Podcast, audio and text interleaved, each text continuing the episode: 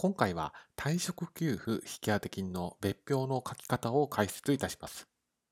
当動画の解説者の内田正孝は、週刊経済部で収益認識の連載を、中央経済社で会計書籍の執筆を、税務研究会で収益認識、法人税、消費税のセミナー講師を進めさせていただいており、当動画をご覧いただくと、退職給付引当金の別表の書き方が理解できるようになります。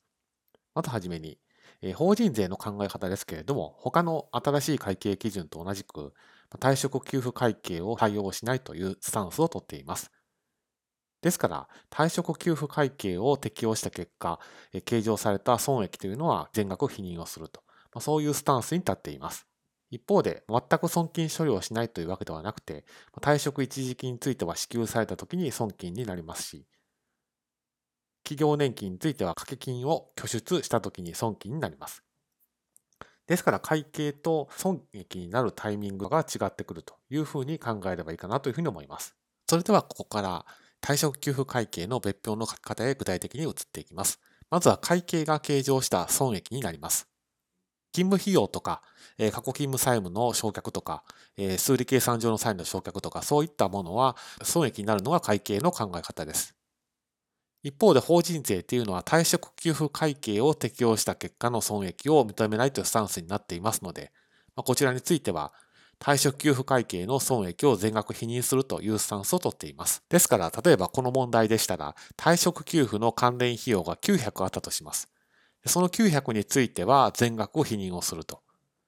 そしてそれを別表後の1で増加の欄に900と書いて、翌期種、期末の欄が900となります。まあ、この結果、会計が計算した利益剰余金よりも法人税が計算した利益積立金額の方が900大きくなりますということを示しています。次に退職一時金の支払いです。で会計の場合は退職給付引当金のマイナスという処理をしますから、損益処理にはなりません。一方で法人税は損金として処理をしますので、会計と法人税で処理に差が発生します。ですから別表では減算留保という処理をすることになります。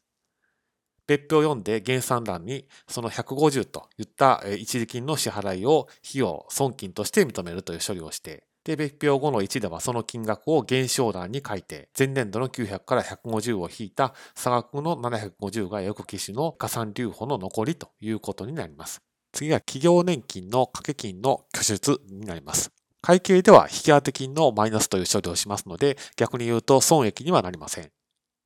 一方で法人税では、えー、拠出した時に損金になります。ですから会計と法人税では、えー、差が生じるということになります。ですので、その別表を読んでは、退職給付引当金の任用という形で、拠出の金額200をマイナスをして、別表後の1でも、先ほどの直前のスライドの一時金と同じく減少の欄に200と書いて、加算留保の残りの750からマイナスをして、差し引き550だけが加算留保の残りというような書き方をすることになります。ですので、当動画で押さえておいていただきたいのは、法人税の世界では退職給付会計を採用しないと